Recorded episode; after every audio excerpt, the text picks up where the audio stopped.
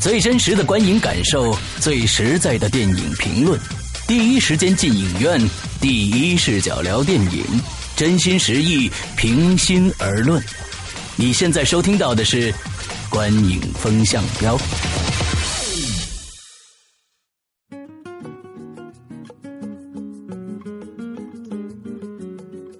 各位听众，大家好，欢迎收听《观影风向标》，我是施阳，我是波米。我是玄木。呃，我们上一期刚刚做完一部呃，今年相对于非常伟大的一部电影啊，《星际穿越》。我们之后呢，《星际穿越》第二集还没有完，但是我们今天中间插入一个一个一个出来捣乱的一个片子啊。这片子呢，呃，我们上一次在假如说关注我们公众微信平台的，这大家都知道，我们这个月是必做的一个电影啊，马达加斯加的。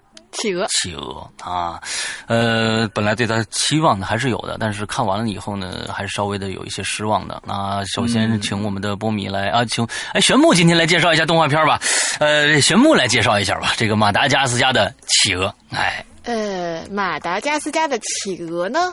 这是一部三 D 的动画片。OK OK。其实这部片子真的不太好介绍啊。那它是那个马达加斯加的一部番外篇了，因为马达加斯加本身其实是有之前有过三部吧？对对，之前有过三部的动画片。那这里边呢，他们专门拿出企鹅这四个形象来，然后呢做了一部番外篇。呃，它是由因为就之前有三个企鹅的美剧。就是《马达加斯加企鹅》有三个美剧，从零九年到一二年做过三季。哦，这样子啊，这真不知道，这个真不知道。然后，然后这个的等于原班人马，导演就是那三季的。那个人的导演，对对对，OK OK，那你接着来说。然后这个呢是由梦工厂出品的，呃，本身呢其实我们一般对梦工厂出品的作品还是有点期待的了啊，所以但看完之后，那我们就聊聊吧。啊，之后就我们就可以说一下配音，两个配音演员，就是里边有两个非常重要的配音演员啊，对，有一个比较重要的是卷福，对，卷福是在里面配这个这个叫什么来着？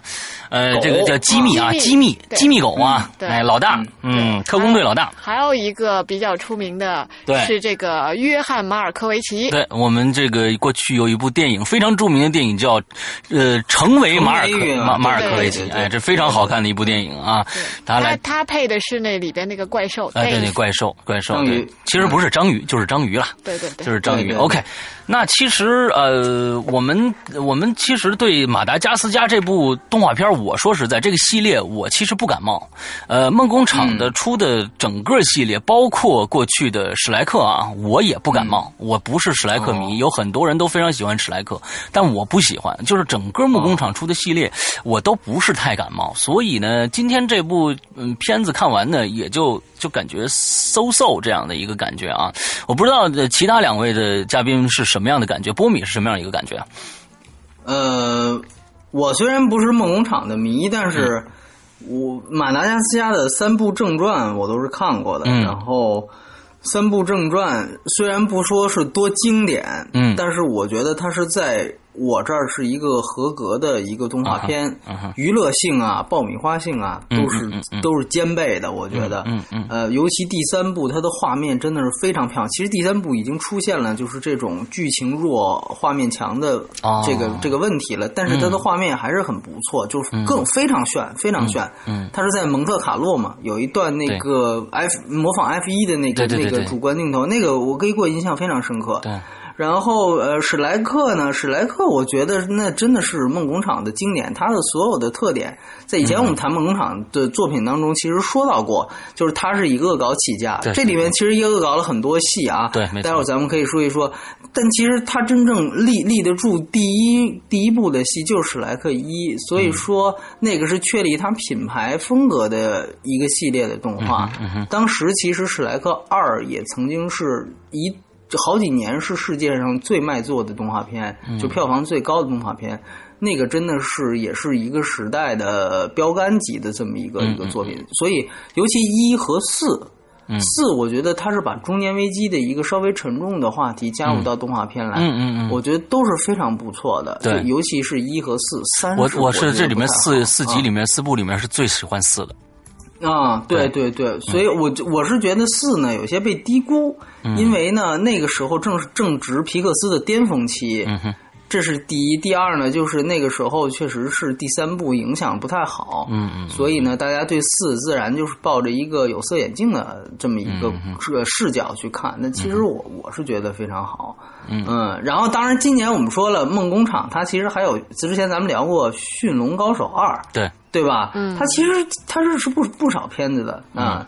呃，但是怎么说呢？对这部我我个人觉得还是稍微，而且我你知道，他实际上是把那个迪士尼的那个电影，就是《超能陆战队》给 PK 掉了啊。迪士尼和漫威给给拿到了哈。对对对，就是这，其实这十一月份只能上一个。我们知道，《超能陆战队》是在北美是把《星星际穿越》首周给灭掉的一个 动画片，它那个那个那个口碑也很不错啊，也不是说。因为光是因为它是三 D 和动画，就它本身质量也在的，嗯，所以说，呃，灭不灭星际穿越是另另一回事儿。但是相比这个，我我还是相信那个肯定要强很多的。所以说，我就感觉有点遗憾。对，你说的你说的这个动画片是那个大白机器人那个吧？对，呃，不是，它是对大白，对对对，哎呦，那个特别好，对，那对对，那特别的好。大家假如说可以去查一下这个，看一下它的宣传片、预告片，就已经非常非常吸引。那那个是国外什么时候上呀？那个已经上了呀，已经上就跟《星际穿越》是同周。对对对，已经上了。那个非常对。今年其实，对今年其实梦工厂这是第三部《天才眼镜狗》，咱们谈过的也是非常烂的梦工梦工厂。对对对，也是梦工厂的。对，嗯对，嗯那个玄木，你什么感觉？哎，我特别同意刚才波米说的那句，就是它是画面感。相对于强于这个故事的，就是看的时候会觉得就还挺欢乐的，尤其我觉得他的可能今年梦工厂的作品都偏。幼儿多一点，整体上，因为我旁我当时看的时候，旁边坐一小朋友，可能也就四五岁的感觉。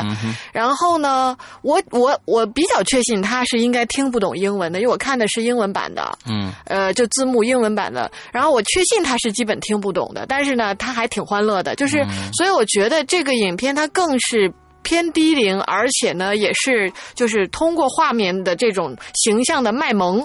搞笑去赢得大家的关注，呃，你单纯从电影本身的故事性去讲，其实还是弱很多的。对对对，嗯，我我是觉得梦工厂确实相对皮克斯低龄，但是就之前你记得我们聊的《天才眼镜狗》，我们当时对那个当时的观点就是说，小孩看不懂，小孩看他其实有点就是他有点深，你知道吧？大人看的又觉得有点浅，对，所以他那个戏是有点想往希望成人观众也。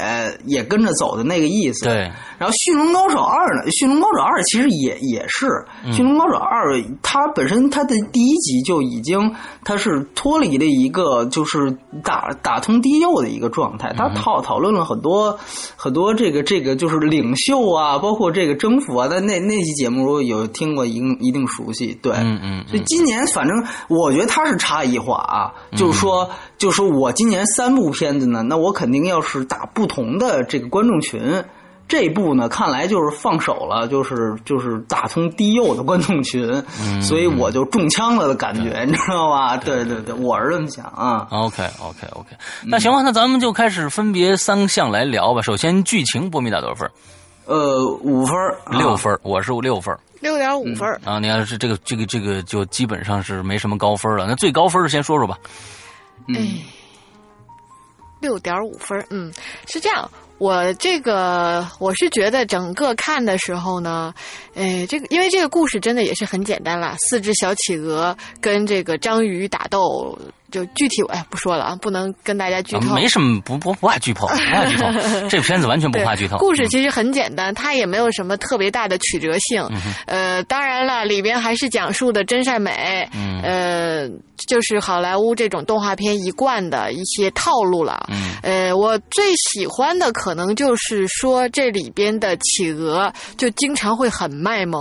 就是如果说我这个分数给到六点五分，呃，最大的不在于说。说它的剧情的逻辑性多么严谨或者怎么样，只是就是他卖萌的那些点卖的特别好，嗯，就还真的是挺挺可爱的。然后桥段用的还可以，对对，有些桥段用的就真的挺逗的。但说实话，但是我看完了，你让我现在回想哪个镜头特别的好，这是我真想不起来。对对，坦白讲是这样，但当时的那个就那九十分钟吧，那个过程我觉得还是挺开心的。嗯啊，这这分数给这个，但是你单纯从故事上来讲，真的嗯比较平淡。OK，嗯，好，其实呢，我觉得这个电影呢，我为什么打六分及格分数啊？就其实啊，它呢跟我们听郭德纲的相声是一样的。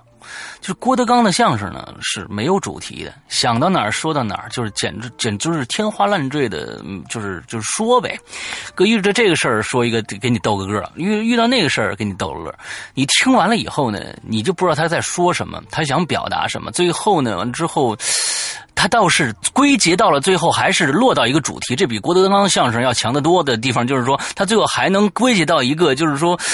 呃，小兵也能完成大任务啊！不要轻视小兵的这个作用。当然了，他小人物大作为这么一个点上，他还落下来了。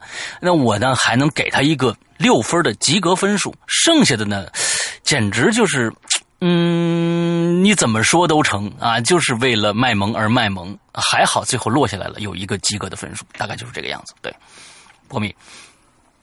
呃，我是觉得就是。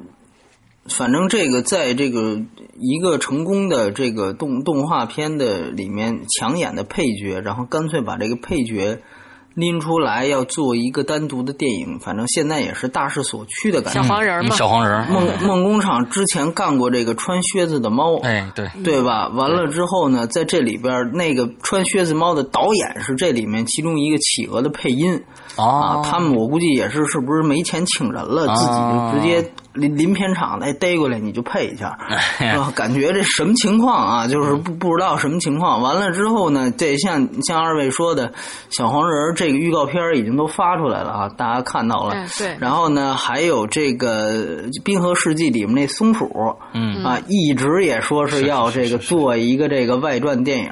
就是有的时候我们觉得它好。就是像企鹅、小黄人或者是松鼠，觉得它好，是因为它能够在那个主线故事当中起起到一个调味剂的作用。对，有的时候就是像你，比如说你吃一道菜，你比如说其中，比如你你吃一顿饭，其中的那道甜点特别好吃，就跟这个感觉是一样的。结果呢，他现在做这个方法有点像。哎，今天我们做一道，就是吃一碗饭，只有甜点，我们就吃吃一大堆甜点，你就只有这一个种，可能反倒呢，就就没有那种新鲜感了。嗯这个戏呢，我觉得基本上它这个动机啊，基本上就是一个很很圈钱的动机。然后呢，这个整整体就是文本就根本没怎么想。嗯然后呢，呃，就整体的故事。像你说的，它有一个，就是它有一个算是算是有这么一个结构，但是在我看来，它没有太用心。嗯，呃，所有的冒险，包括这个卷福配音的这一个，就是就是稍微看起来上档次一些的这 这批人，嗯，他们其实成了这里面只负责卖萌的一一队人马了。嗯，就是从头到尾没没帮上什么忙。对，你明白吗？就是太打酱油了。对你这一群人，就是他存在感是挺强的，就是哪儿都有他们，但是最后真的对主线故事就没帮上什么什么忙。对，就这种东西，你在剧作上就甚至都不会想一想，能够让他们有更多的互动，有戏剧上更多的互动。这个我还是真没想到，因为马达加斯加的前三集，呃，你你甭管说，你比如说第一集，它其实是逃离动物园然后进入到这个纽约。它其实是动物进入到了一个人类城市的生活当中，这个的落差，包括他逃离动物园这本身的这种越狱的情感，呃，越狱的这种剧情设置，它其实都是挺有意思的，所以它那个看着还挺好玩的。嗯啊，第二集呢，好像是在非洲，是吧？嗯，它是在非洲，就马达加斯加嘛，等于就是你看那段舞蹈啊，包括这个整个的那种非洲草原的氛围。他他的他的反正挺挺欢乐，挺闹腾。呃，第三集呢，刚才就提到了，它的画面就是真是真是我我觉得还是很不错的，就是画面上。这集呢，呃，只能说呃，这个这个画面嗯，不是说太糟糕，但其实相比于它现在的水准来讲，其实这个画面真的也没有什么太多的优势可言，对吧？也没有什么亮点。嗯。然后呢，它最大的一个问题啊，因为我为什么对它还挺期待？当时这个节目节目单我把它列到必做也是我首见，就是我看了一下它这预告片，它这预告片大家可以推荐看看，真是挺好的。嗯，因为呢，我最后在这个正片当中，我觉得最好玩的几个点，大家也可以数一数啊。就是一个是那个企鹅一黑一白在那过那个斑马线，斑马线对那个。哎是吧？还有一个是他跟卷福那对话，卷福在那介绍啊，我们这个是一精英部队，他在那吃这个那东西，哎对对 对，吃芝士条，吃芝士条就跟他就快崩溃了，最后讲的。就这种互动，哎，这个都都挺有意思。这些呢，全都在他的预告片里就已经出现过了。对，你知道吧？就是我看完那个预告片，基本上全浓缩了。你再看，这没什么新新。对对对，这个基本上就像那个就是动画版的《诸神之战》。嗯，哎，基本上就是动画版《诸神之战》，真的是正片太坑人了，就是。就是除了他预告片里剪那些笑料，就没有别的。听说最近还有一个特别坑人的一个电影，跟大家说一下，在这提前说一下啊。哪个？秘术。哦，郭德纲演的。之后呢，大家可能在影院曾经看过这部电影的宣传片。之后呢，里面讲的是全是盗墓的，但是跟大家说一下，这个片子是在一个屋子里发生的，跟盗墓屁关系没有。就是千万不要因为这部片子好像是盗墓的感觉就去看这部片子。郭德纲在里面好像只有五分钟的戏份吧，就没了。嗯，今天是首日上这部对对对，所以大家慎重对这部片电影啊。假如说郭德纲迷的话，可以去看。对，啊，就是插一句，嗯啊，然后这个大陆是比北美要早十二天上映嘛？就是我当时也说这算是一福利。所以，但是我现在想了想，我明白了。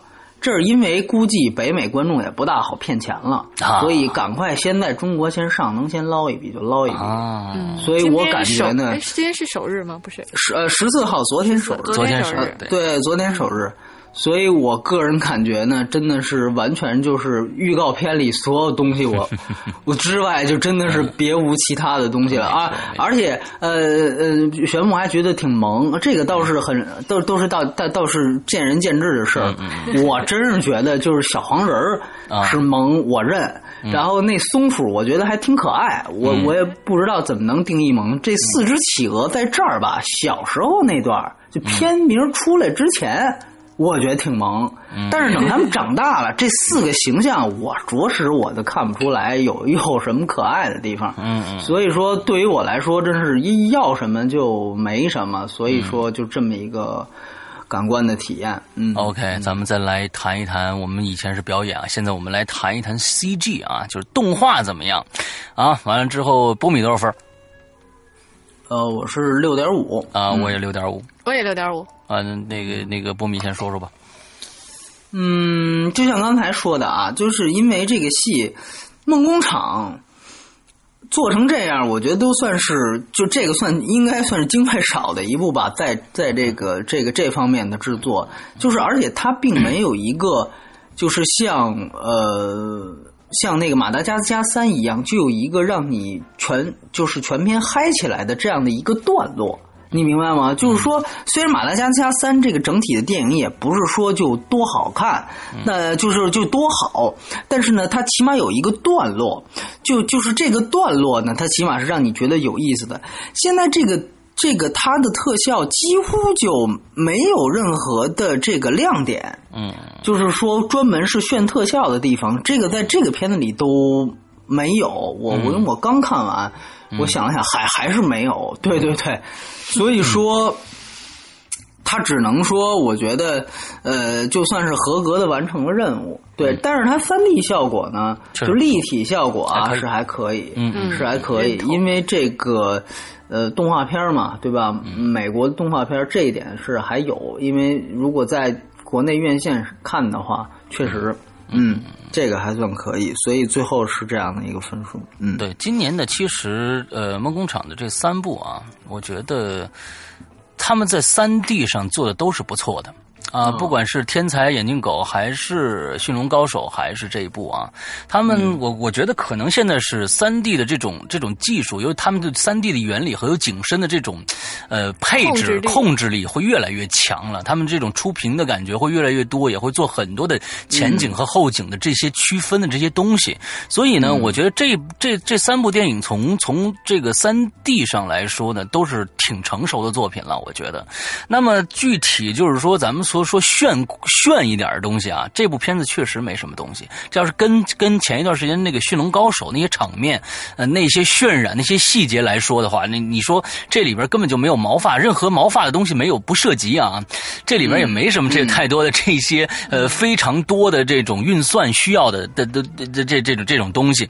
所以呢，呃，确实就感觉啊，都是那种特别有棱有角。本身马达加斯加就是这种东西嘛，这种画风嘛，有棱有角。东西过去，狮子它也没什么毛发，就是一块一块的啊，反正就是就是这种这种这种意思。所以在技术上来说，可能我也只能这六点五分就是打给三 D 的。我觉得真的是打给三 D 的分数啊，六点五分。嗯嗯，我觉得你们基本上把这块都说了。好，下一个我们来谈，我们来聊聊娱乐性啊，没什么说，咱就不说。接的也太快了。波米来说说娱乐性多少分？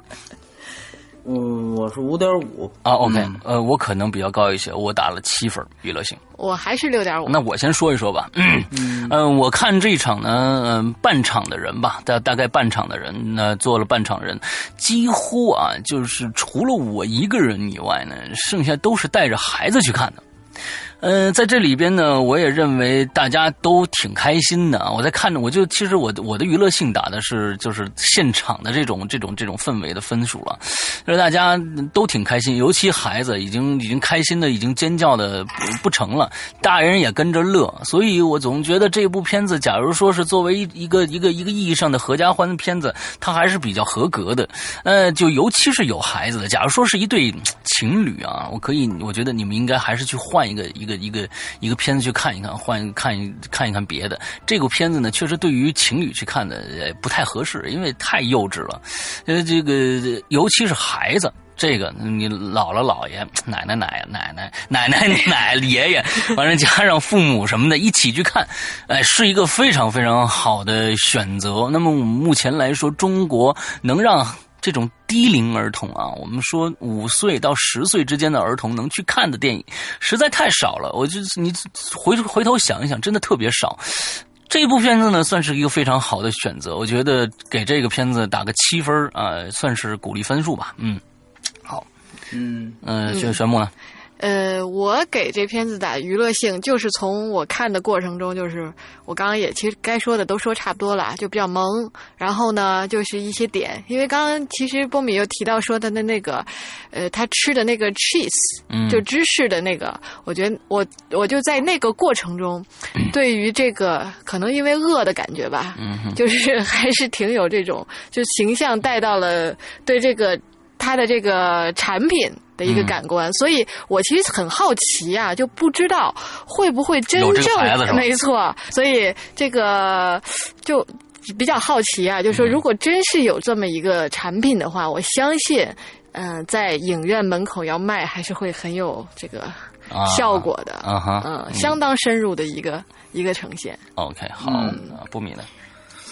就是刚才提到了这个他的恶搞啊，反正这里边我看到两处，一个少年派是吧？没错，就是他们搁那个是是锅啊，是碗啊，锅是吧？炒锅里边飘着呢。对，然后，然后其实啪拉一远景，发现那几位是可就是吃三文鱼呢啊，就是很悠闲，啊，就那一个是那个，然后还有一个是那个复联，你记得吗？四个人站在那个雨雨伞上，好像太阳伞上，然后就说他们要这个这类，然后呢，复联是有一个最经典的镜头，是他们围围在那儿站了一圈儿。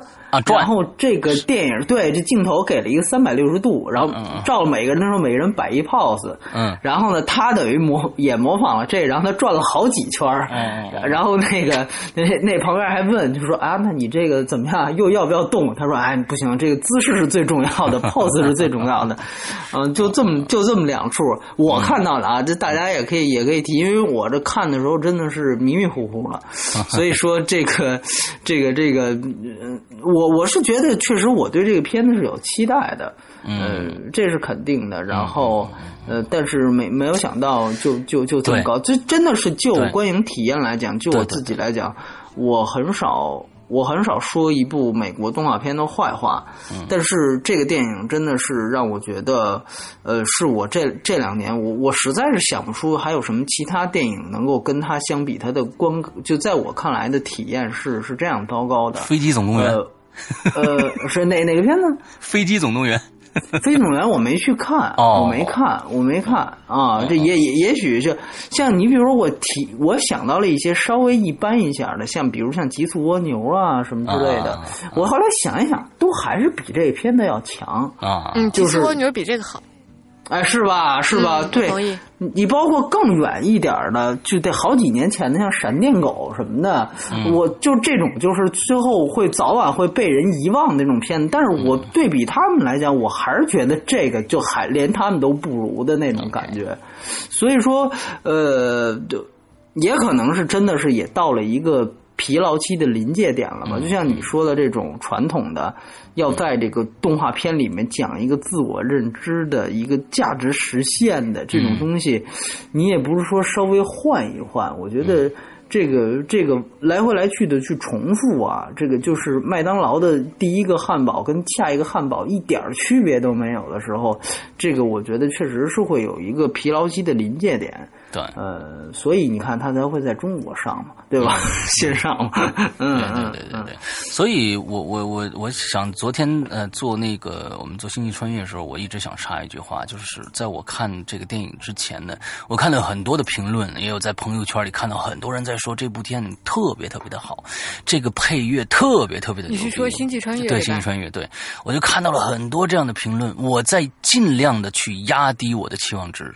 这是这是绝绝对对的，我一直在压低我的期望值，压低我的期望值，压低我的期望值。但是到最后，我发现了一个 一个最后的造成的一个结果，就是这部片子这部电影依然很牛逼。但是，呃，Hans Zimmer 的配乐，我真的没有觉得那么好。说实在的，我真的没有觉得那么好。这咱们这咱们是不是应该到下期节目来谈？所以我就在想说，就是说，一部好的电影，真的，你不管你的期待度在什么地方，它依然是好的。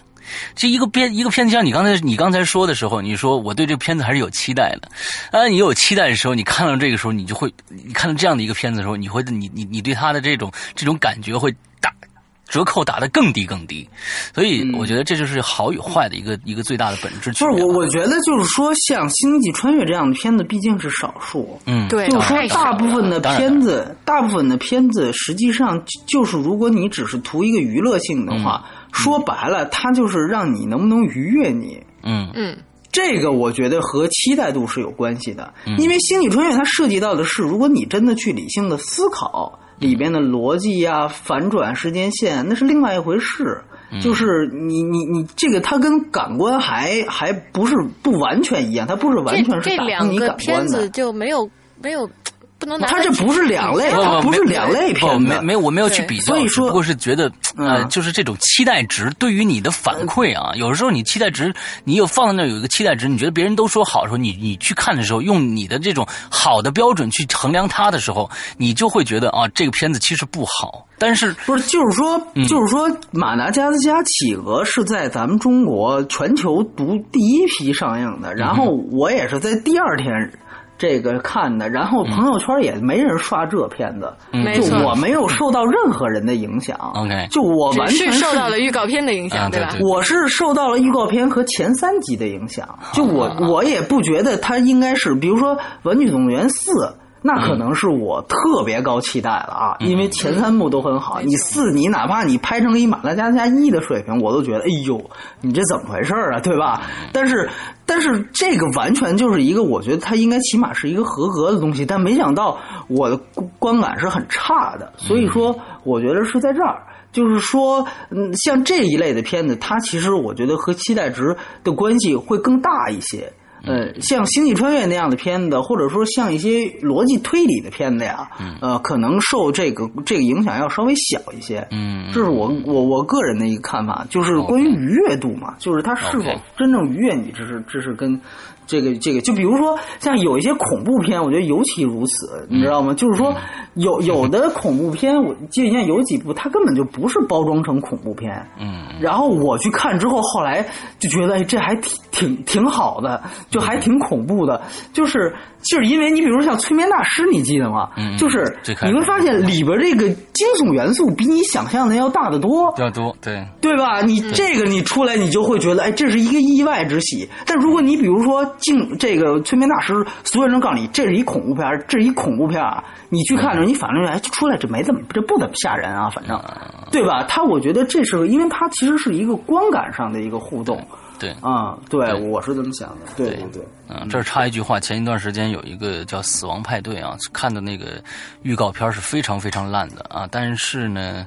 呃，剧情还好啊。假如说愿意看恐怖片或者这种就是稍微的有点逻辑思维的这种电影，可以稍微看一下这个片子，所以很短，一不到一个半小时啊。编剧是吗？国国产的恐怖片还有能看的？国产 啊，还还好，就是就是就是你觉得就是在今年的国产恐怖片里算好了？对，算逻辑里边不，我们把那个什么去掉啊，我们把那个那个催眠大师去掉，哦，他算是能看的，但是跟催眠大师的质量，呃，水就是质量质感差很多，但是这算是在中国能看的一部，呃，稍微有点逻辑思维的这个这个，有很多人都说烧脑电影啊，可以算是哦，就是在中国。我只是说，在中国啊，就是你稍微能看了，就就已经很不错了。这个 啊，可以去看一下。那么我们今天叫叫什么名字？叫《死亡派对》。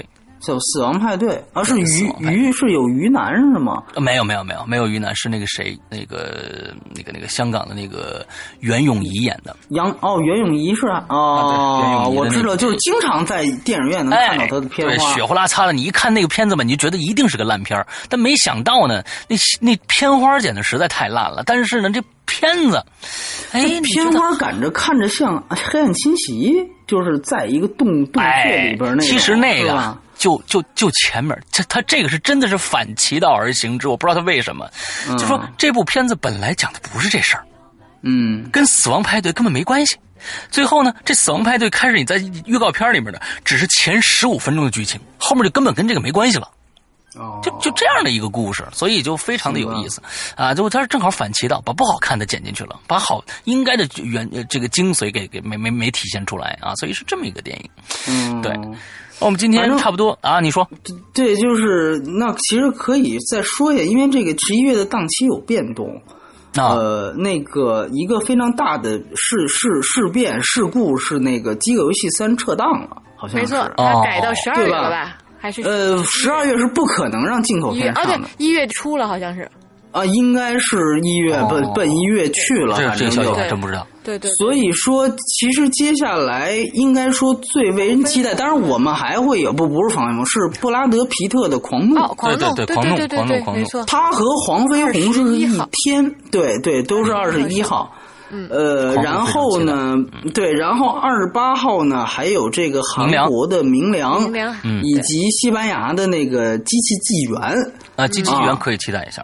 对对，然后同时还有娄烨的推拿哦，娄烨的新片推拿，推拿我已经看过了，呃，推拿还是一个呃，就是相对来说不错的电影啊，但是呢，它是一个必定会就是市场上会非常没有市场的一个炮灰的电影，嗯，就是蓝色胡同那哎，蓝色胡同那类，对对对，他关注的是是盲人，盲人就是被被他跟前一段时间那那电视剧有关系吗？呃，电视剧应该是我我应该是没关系吧？对对，应该是没关系。对，然后他也，对，大概就是这么一个情况，就这刚好是二二十八号三部，二十一号两部，算是今年呃这个月也就是这个样子。OK，对对，然后到时候应该我们会明良加狂怒再加推拿这三部应该是必做的吧？对，应该是这样。对，然后机器纪元看看能不能有什么可聊的，是吧？对对对对，因为因为网上说实在已经有缘了，你这个这是这样，是这样，对对是这样啊。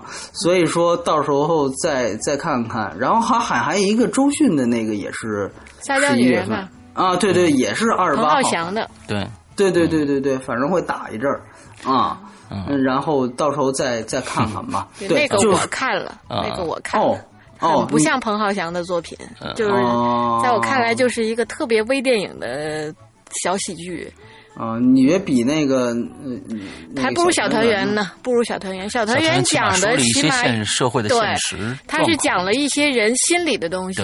然后这部片子一看就是彭浩翔在在在很凑合做的一件事情。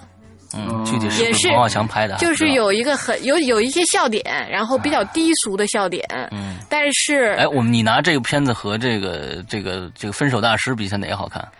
呃，怎么讲？你不能比这两个片子吧？因为分手大师有些太低俗。那个这个片子呢，它倒没有那么低俗，它就是里边有一些比较有笑料的东西，但是呢，跟彭浩翔的水平来讲差太多了。嗯嗯嗯，好吧，反正我们这是其实基本上是半部马达加斯加半部半部这个闲聊是吧？对对对，闲聊。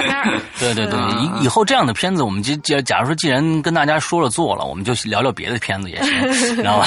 哪些该看，哪些不该看？就比如说是这个什么呃，这个秘术是吧？不是，就秘术啊，还有就前几天刚才还有人说呢，你这个呃叫叫什么来着？分什么男男女来着？单身男单身男女二，单身男女你们怎么不做呀？就是实在是没什么太多聊的。男女比撒娇还好看啊？对，是吗？嗯，对，呃撒娇我们就不怎么做了啊。我我我就我。就对《单身男女二》真的是完完全全的，因为我是在多伦多看的，就就就是我还是觉得那个片子我完全不能接受。如果你那接受不了，彭浩翔那你就更接受不了了。OK，对，更更接受不了的我也能想象。对，但是那个片子我是反正不能接受的。对对对。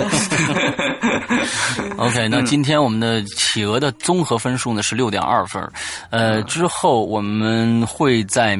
后天或者大后天，星期一或者星期二的晚上，给大家奉献我们《星际穿越》的下半部分啊，也就是答疑解惑部分，跟大家，也其实其实就是互动聊聊天呃，有一些这片子里面的不明白的地方，或者有疑问的地方，或者我们上一期有一些你不认同的地方，都可以来跟我们一起聊。大家大家最重要的是还能抽个奖，呃，对，还是不是抽奖，不是抽一个奖，选出来的奖啊，就是说呃，大家可以去我们的新浪微博关注这个。个观影风向标电台这个微博名完之后，我们第一最后一条微博就是关于这次活动的这条微博，你可以直接在里面留言就好了。评论评论题完了之后，我们的规则写的非常的明白。最后我们会挑从从里面挑出一个最有价值的一个问题出来，之后把这个奖品送给他，也就是我们这个星际穿越的一张海报，上面有诺兰的亲笔签名。哎呦我的天哪！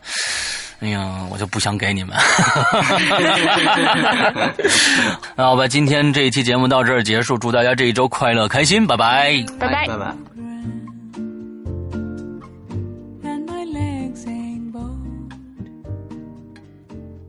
cheeks and